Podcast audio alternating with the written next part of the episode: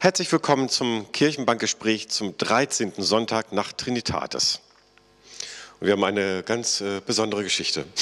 Äh, Genesis, ne? Kain und Abel. Ja. Der erste Mord der Geschichte. Ja. Kaum sind vier Menschen in, in einem Raum, schon Richtig. wird einer Richtig. umgebracht.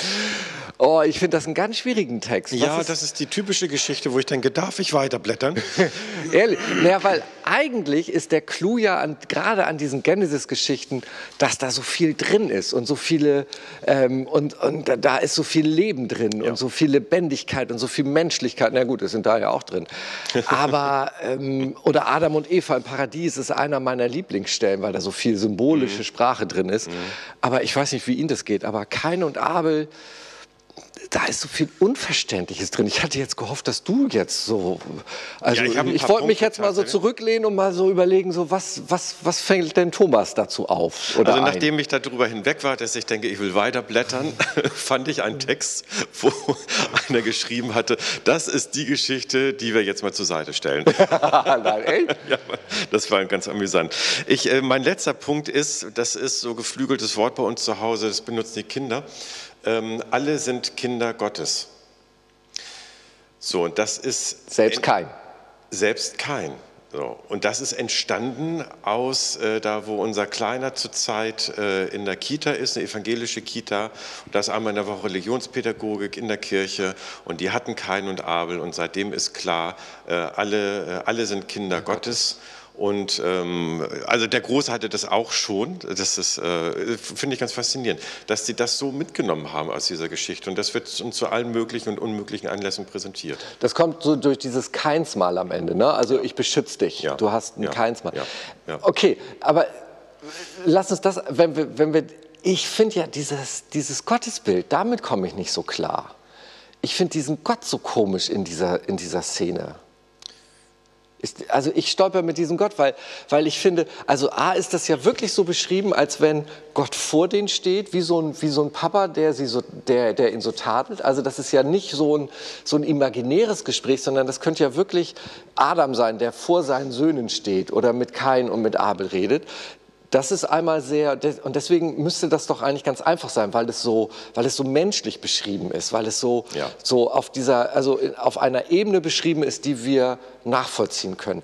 Aber dann kommt da dieser Gott, der, ich finde den ungerecht. Es hat mit meinem Gottesbild überhaupt nichts zu tun, so wie dort beschrieben ist. Am Ende eben halt, wenn er sagt, ich habe alle, alle, also Ja. alle sind wir Menschenkinder. Ja, aber und auch wenn du. Mhm. wenn du Böses tust, dann be, be, beschütze ich dich trotzdem. Aber ich finde den irgendwie, ich finde den willkürlich. Gut, es, es steht da ja, dass Abel die Besten seiner Schafe opf, Gott opfert. So, aber kein opfert doch auch. Und der ist Bauer und der, und der gibt auch was von seinem Land. Da steht nicht, dass er die besten Ehren nimmt. Vielleicht ist da, aber das ist so ein Rumgepule an diesem Text. Das steht da nicht. Also beide opfern Gott. Und, und Abel ist plötzlich der Liebling, so, weil er die besten Schafe nimmt, weiß ich nicht. Ähm, und Kain wird so, wird so abgekanzelt, Ja, der wird der- so, richtig. der wird zum Bösen gestempelt Ja, von genau, Gott. Genau, genau. Wo- Und dann wo wird er böse und dann haut er ihm einen auf die Nase. Ja, genau. So. so nach dem Motto, ich habe es ja doch schon gesagt, also hat er ja nicht, aber so ein bisschen nach dem Motto klingt er für mich irgendwie durch, wo ich denke, wenn es ist doch Gott, er hätte es doch irgendwie schon vorhersehen können, warum lässt er ihn denn in diese Falle jetzt noch reinlaufen? So. Also der, Das ist völlig ungerecht. Also ich finde, der provoziert ihn. Das ist so Ja. wie bei Josef und seinen Brüdern. Ja. So, ähm, Jakob, der diesen Josef so herausholt, er ist der Lieblingssohn, er kriegt die besten Klamotten, er muss nicht auf dem Acker mitarbeiten. Dann ist doch klar, dass die, dass die anderen Geschwister sauer auf ihn sind. Also da ist doch Papa schuld daran. ja. Welcher Gedanke kommt jetzt? Naja, also ich habe ich hab ja nun schon viele Beerdigungsgespräche mitgemacht. Ja. Wo alte Menschen, gut, gutes Leben, gut gestorben. Aber ich höre so raus, wenn sich die Kinder nicht vertragen, hat das ganz viel mit den Eltern zu tun. Äh, Das brauchen wir jetzt gar nicht weiter ausführen. Also deswegen muss ich gerade so stocken, weil ich sage, hat ja. Okay. Also deswegen eben dieser Text hat unheimlich viel mit uns Menschen zu tun.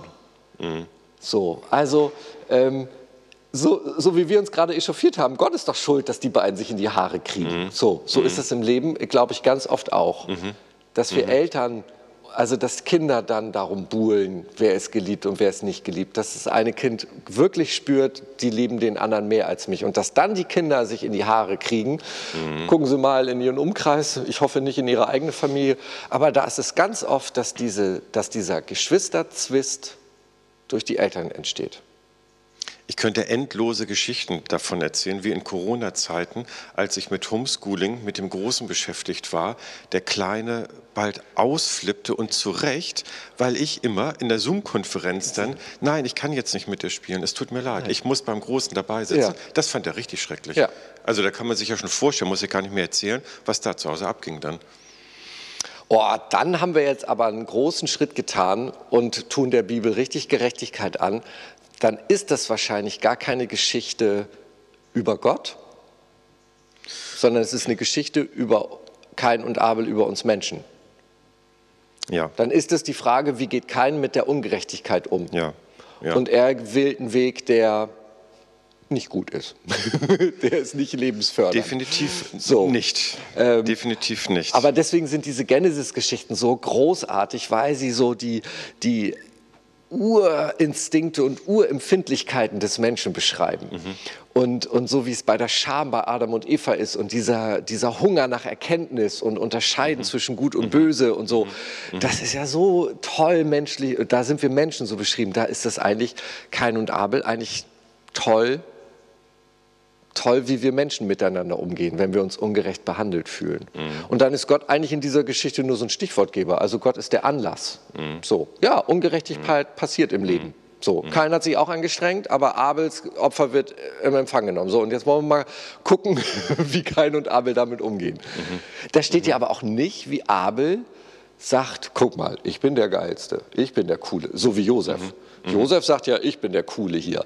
Da ist es noch, das sagt Abel in dieser Geschichte ja nicht, ne? Nee. Der richtig. spielt das ja nicht mhm. aus. Nee, das tut er nicht. Also jedenfalls nicht, dass es beschrieben wird. Es geht nur innerlich in Kein, wie das in ihm brodelt und kratzt. Da passt das. Ich habe einen Text gefunden dazu. Ähm, wir haben es mit äh, einem Menschheitstext von Urmenschlichem zu tun. Ha, ja. Kain und Abel schlummern bis zum heutigen Tage als gefährliche Möglichkeit in unser aller Brust. Wir sind also mit, damit gemeint bei allem, was da erzählt wird. Ja. Das trifft es jetzt. Ich habe den. Finde ich klug. Satz. Ich finde ihn gut, ja. aber ich durchdringe ihn jetzt gerade erst mehr mit dem, was wir jetzt gerade im Vorwege gesprochen haben. Es schlummert immer noch in unserer Brust drin. Also ich merke, ich bin ja auch nicht gefeit davor. Auch mit der Verletzlichkeit, ja, also genau. von deinem Jüngsten so. Ja, also genau. dieses, ich fühle mich nicht äh, gesehen, ich fühle mich nicht geliebt. Ja, ähm, also ich fühle, also ich verdiene mehr, mehr Aufmerksamkeit, mehr Respekt, mehr Teilhabe. Ja. Hm. Also dann wäre ja die Frage, dann ist das ja die Negativfolie. Also gut, vielleicht will das gar nicht moralisch was sagen, so musst du jetzt handeln, kein mhm. hätte so und so handeln sollen, mhm. sondern es beschreibt einfach nur unseren menschlichen Zustand. Das ist mhm. bei uns beiden drin. Mhm. Und der Clou ist wieder dann bei diesem Gottesbild, bei dem jüdisch-christlichen Gott, obwohl kein versagt, obwohl er es nicht auf die Latte kriegt, obwohl er in die Falle tappt eben und dann die böse Tat mhm. verbringt, sagt Gott, du bist trotzdem beschützt. Du bist trotzdem noch mein liebes Menschenkind. Mhm. Da sind wir am Anfang mhm. wieder. Mhm. Es gibt eine Konsequenz. Du musst gehen, du musst mhm. raus, mhm. ähm, du musst weg von hier. Aber ich beschütze dich trotzdem. Egal, was du anstellst. Hm, cool. Doch gar nicht so schlecht der Text, ne?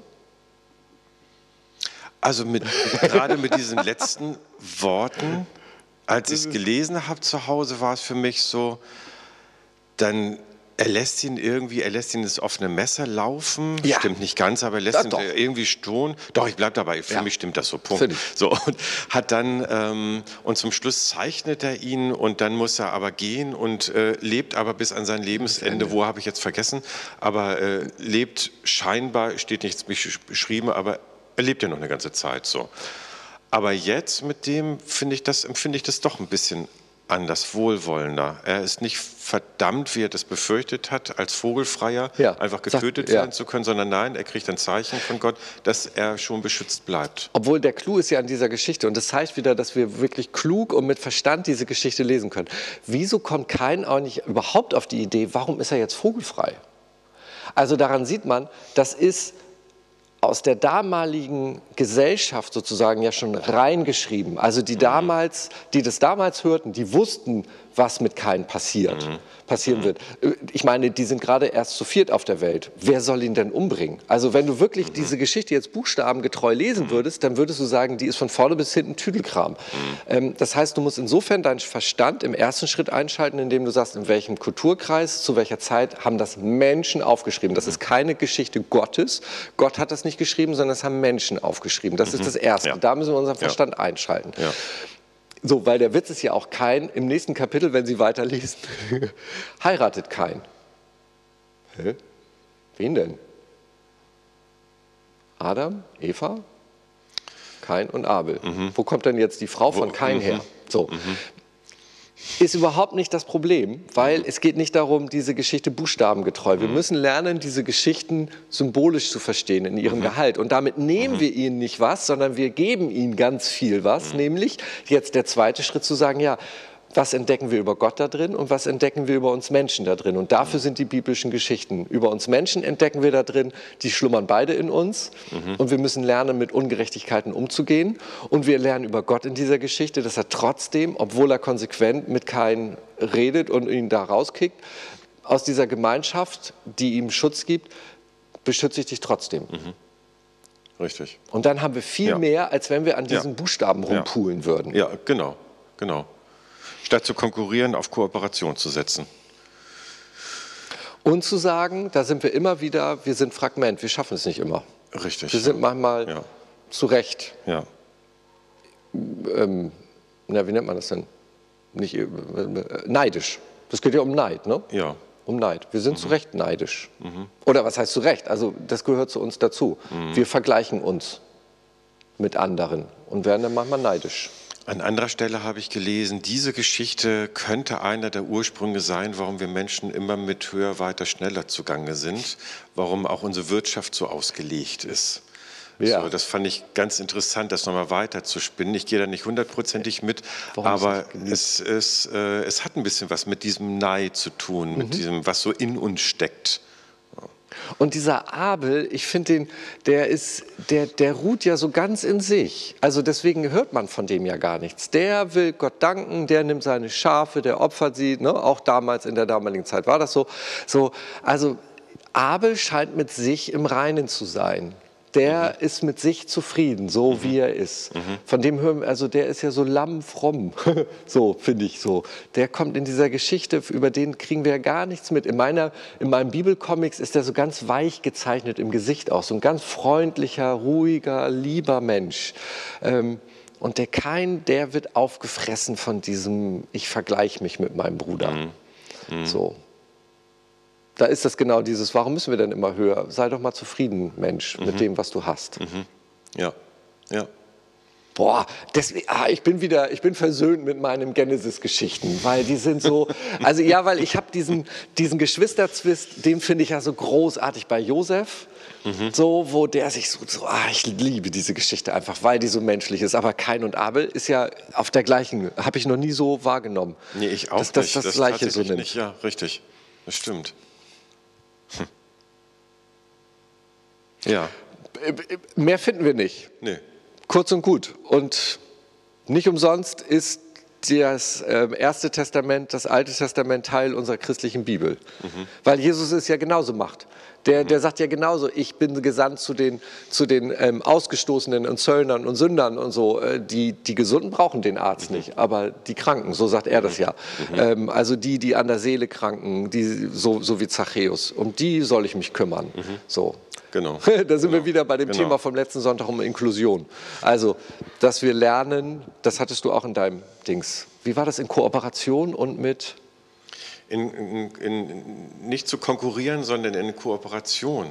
Und Gemeinschaft miteinander, miteinander zu leben. Zu leben. Mhm. Und, und das ist auch wieder so großartig an diesen Texten. Das kriegen wir als Auftrag, weil wir nicht so sind. Ja. Wir sind so, wie wir sind. Wir müssen uns vergleichen. Wir, wir, das tun wir einfach. Es, es, es, es steckt in uns drin. Wahrscheinlich würden wir sonst immer noch auch in Höhlen leben, Mhm.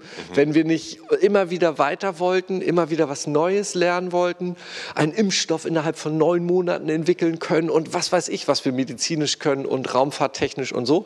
Wenn wir diesen Antrieb nicht hätten, uns vergleichen würden, dann würden wir nicht die sein, die wir sind. Aber wir müssen bewusst sein, dass das eine, eine, eine Schattenseite hat. Und mit der müssen wir lernen, umzugehen und unseren Frieden machen. Und wenn wir scheitern, sagt Gott, du bist trotzdem mein Menschenkind. Ich passe auf Bist dich nicht auf. verstoßen. Ja. Was für ein cooler Gott. Er kommt gerade zum Schluss viel besser rüber, als ich das am Anfang gedacht habe. Naja, und eben, ähm, was für ein cooler Gott und deswegen sei gnädig mit dir selbst. So, also arbeite an dir, ähm, ähm, ähm, schaue, wo du das kannst, wo du den Neid in dir aufkommen siehst und, und versuch den anderen gnädig anzuschauen und kooperativ, so inklusiv zu denken. Ähm, aber sei gnädig mit dir selbst, wenn du es nicht schaffst. Gott ist es. Also wenn Gott das schon ist mit dir, dann, sei du, dann kannst du das auch sein. Richtig, genau. Ein schönes Schlusswort. Amen.